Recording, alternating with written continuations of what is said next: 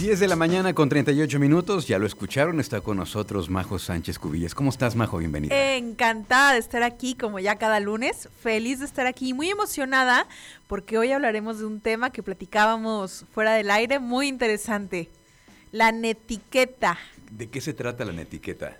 La netiqueta es esas, eh, son las normas de convivencia para comportarse en línea, es decir, son las buenas maneras del Internet. Y aunque el término suena súper vigente, la verdad es que la primera vez que se utilizó fue en 1994 en una publicación de una empresa interna en Estados Unidos donde mm, tenía el objetivo de proporcionar el mínimo de las reglas aceptables para el trabajo a través de la computadora, ¿no?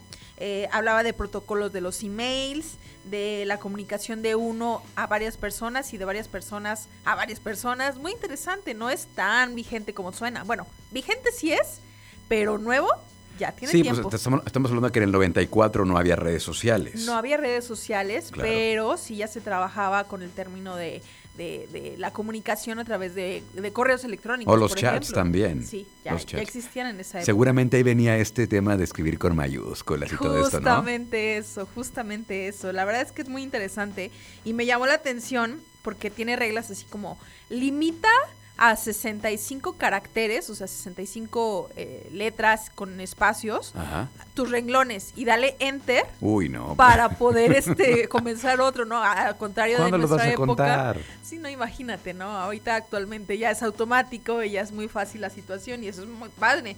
Pero antes sí habría que, considerar ese tipo de reglas, ¿no?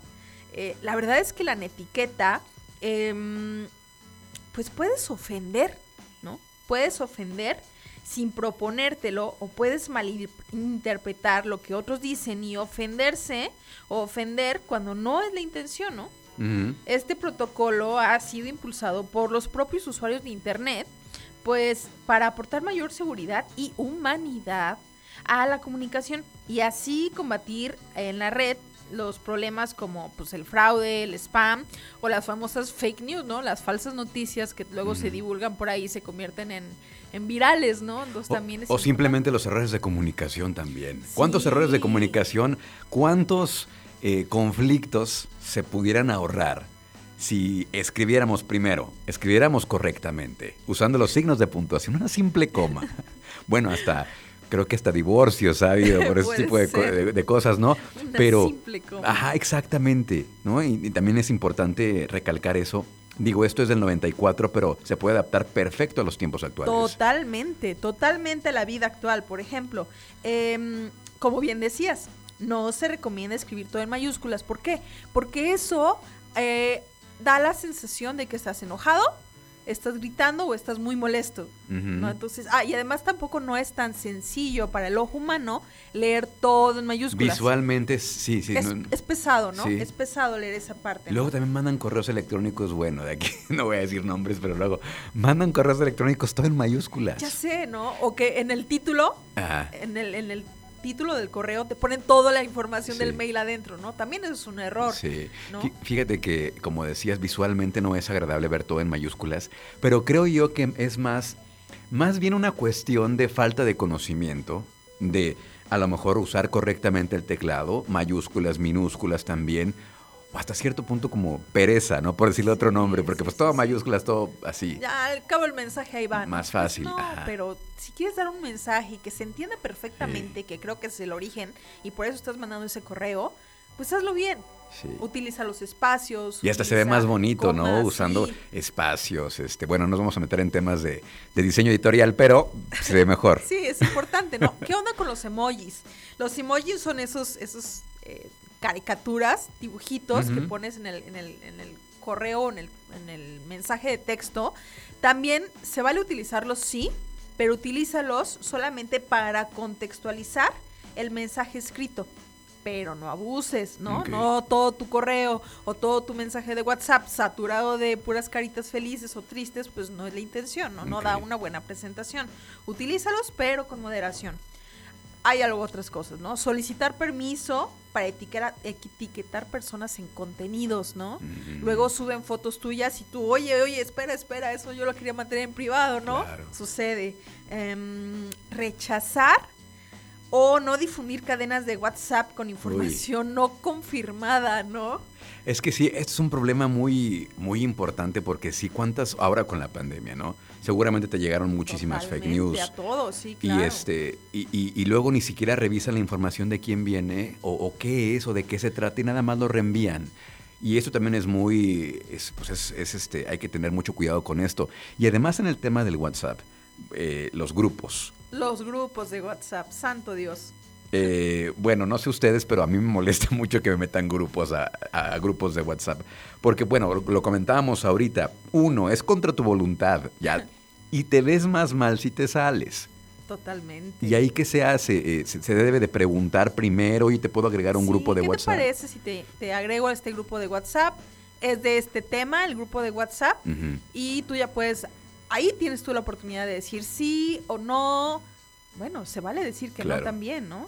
Una, luego pasa que nada más están enviando puros este, chistes o videos. Sí. Está bien de repente, pero luego hay gente que abusa. O la otra, que si por ejemplo yo estoy con, eh, en un grupo de WhatsApp con Majo y hay otras 10 personas y yo solamente me quiero dirigir a ti a decirte algo, pues mejor te lo digo en privado, no importa que sea algo privado o algo público, pero que tiene en que corto, enterarse los demás, ¿sabes? los en otros corto. 10. Sí, exactamente. Son reglas básicas de uh -huh. comunicación en el plano virtual, ¿no? Claro. Son los buenos modales que nos abren o nos rechazan las puertas, ¿no? Sí. Entonces, eh, hay también un tema, ¿no? El tema de las notas de voz se recomiendan que sean breves. No queremos mandar un podcast, ¿sabes? Un podcast por nota de voz. No, no, no, no. O sea, sé breve, sé conciso y sé muy, muy concreto. Si tienes algo más grande que decir por, por, por llamada, literal, haz una llamada telefónica, claro. ¿no? No te cuesta nada hacer una llamada que mandar una nota de voz, ¿no? Eh, los signos de puntuación. Lo que decíamos, una coma, todo lo que puede causar. La correcta ortografía es básico para darnos a entender correctamente, ¿no? El mandar videos pesados o muchas fotos por WhatsApp, híjole, mejor crea un álbum virtual. Ah, y literal comparte el link, el link, y sin problema, ¿no? Yo creo que hay muchas estrategias hoy al día que tenemos como herramientas para hacer la vida más fácil en el tema virtual. Oye, pero ¿sabes qué? Hay un problema aquí. ¿Quién te enseña todo esto? No, lo vas aprendiendo, es cuestión de educación, cuestión de modales o con ese tipo de, de información que vamos compartiendo actualmente? La realidad es que eh, la norma básica, Ajá. la norma básica es compórtate como a ti te gustaría que se comportaran contigo. La norma de la etiqueta uh -huh. se trata de esto. Okay. Entonces hay que la ventaja también es que gracias a las, a las redes sociales puedes conocer a la gente que sí es realmente muy, muy educada en este plano y puedes adoptar nuevos conocimientos y nuevas formas de comunicarte, ¿no? De la manera correcta, que tal uh -huh. vez tú, no, tú desconoces, porque se vale, ¿no? Uh -huh. Pero el, el, adoptar nuevas costumbres correctas también es algo importante. ¿Qué opinas acerca de las abreviaciones en los correos? Por ejemplo, for your information, o, o solamente que firman con, por ejemplo, tú, eh, Majo, que firmaron nada más con una M. ¿Qué opinas de eso? Me gusta cuando ah. es algo muy casual okay. y cuando no es algo tan oficial, ¿sabes? Okay. Cuando es algo muy información directo, del día a día, casual, sí, o sea, okay.